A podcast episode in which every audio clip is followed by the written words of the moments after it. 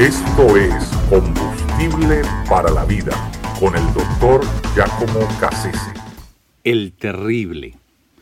Con el nombre de Iván el Terrible se le conoce al primer zar de Rusia.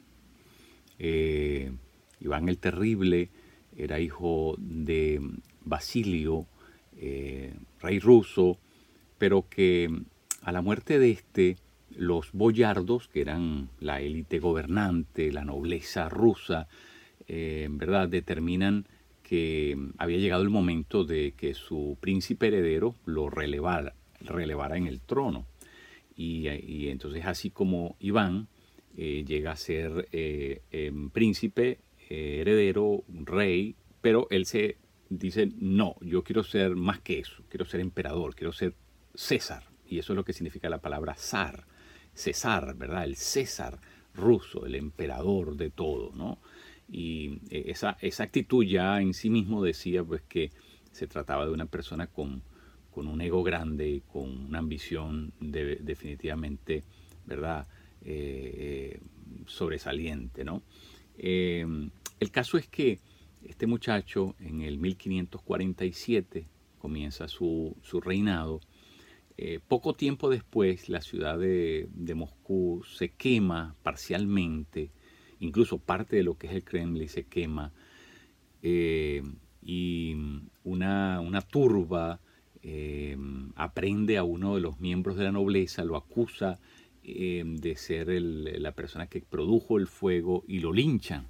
Como resultado de esto, vamos a ver el primer episodio en el cual se comienza a traslucir el carácter em, perturbado de este, de este hombre, ¿no? porque va, va, a comenzar a, pasar factura, a, cobrar con vida, con sangre, eh, de manera mm, impúdica, despiadada, em, realmente agresiva y, eso fue el, primer destello de que, verdad, este hombre eh, tenía una inclinación bastante desarrollada a, eso, a la, crueldad. Eh, se casa con una joven llamado, llamada eh, Anastasia, de quien va, va, a tener dos hijos, bueno, varios, pero esta mujer muere y después de la muerte de esta mujer, eso mm, aún lo desequilibró todavía más. Eh, y, se va a casar seis veces después de, la pérdida de esa, de esa, mm, de esa, su primera esposa. Vamos a notar también que, su crueldad, su, su, actitud despiadada, se va a volcar en contra de quien él identifica que son los grandes enemigos del imperio, que son los tártaros, quienes invadían consecutivamente, ¿verdad? poblados rusos y los devastaban. Y entonces él le dedica una guerra firme y, no solamente los, los destruye, ¿verdad? A estos tártaros que eran descendientes de Genghis Khan, eran mongoles de, étnicamente, eh, los, los aplasta. Eh, pero no solamente los aplasta, los aplasta brutalmente, eh, carnicerías humanas en realidad.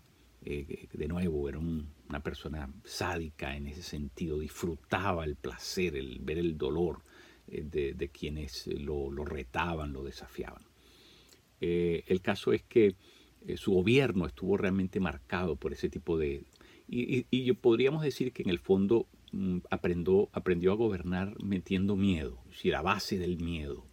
El, miedo era su arma más, más profunda porque intimidaba a sus enemigos y a los ciudadanos comunes por medio del, miedo. Así que cada vez que eh, alguien hacía algo que a su juicio era improcedente, bueno, le hacía pagar de, forma monumental para utilizar ese castigo como una advertencia al resto de la población.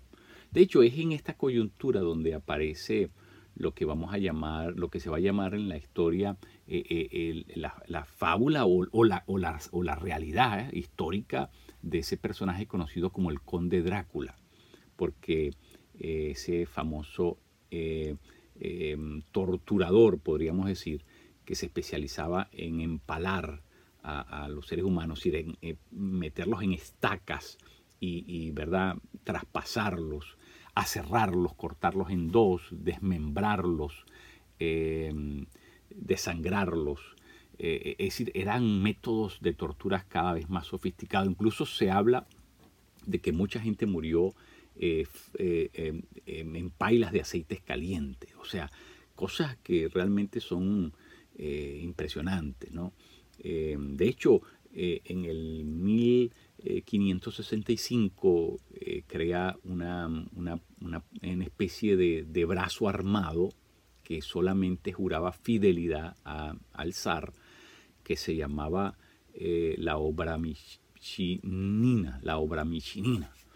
Eh, esta obri, obri, michinina era una, eh, como dije, un brazo armado muy peligroso, que, que, sospechaba de todo, que espiaba de todo y que por supuesto ejecutaba asesinatos